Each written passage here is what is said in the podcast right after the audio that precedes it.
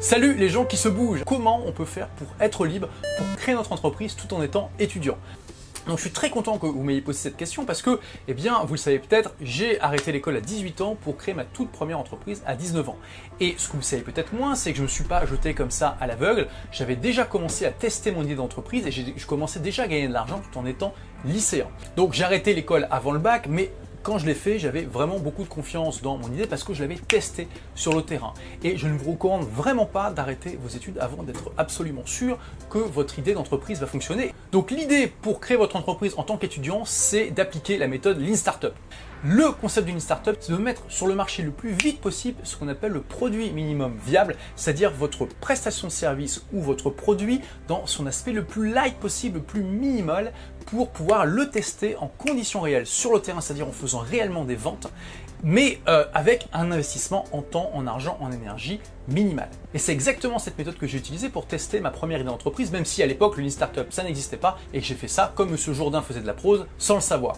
Donc comment j'ai eu l'idée de mon entreprise de service informatique? En fait, à l'époque, j'étais un, geek et j'étais très timide, j'avais beaucoup de mal à parler aux filles et à me faire des amis, mais par contre, du coup, je passais beaucoup de temps euh, sur mon ordinateur et j'avais développé des compétences informatiques importantes.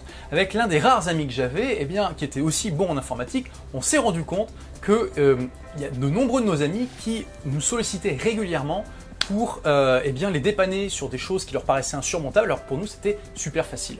On avait aussi remarqué un manque sur le marché qui était que euh, parfois on devait ramener notre ordinateur à, un support d'un magasin, il fallait la ramener, c'était très lent comme euh, support, l'ordinateur pouvait rester une semaine le magasin, c'était vraiment pas pratique du tout. Et c'est là qu'est née l'idée et si on proposait du dépannage informatique à domicile pour les particuliers et en fait, on a eu l'idée de tester le concept de manière la plus simple possible. Comment? On a passé une petite annonce dans un journal d'annonce local, c'était encore en France, c'était en 1999, et on avait investi 60 euh, francs à l'époque en disant voilà, on fait du dépannage chez vous, euh, c'est tel prix, je crois que c'était 100 francs de l'heure, euh, donc c'était vraiment pas cher, c'était 15 euros et on vient vous dépanner chez vous. Et en un mois, avec cet investissement de 60 francs, on a eu 5000 francs de chiffre d'affaires.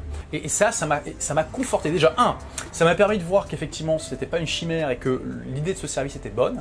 Deux, ça m'a permis d'être en contact directement avec la réalité, de voir, de voir les premiers clients, de voir quels étaient leurs besoins, de voir que j'avais les compétences techniques pour pouvoir eh bien, répondre à leurs besoins.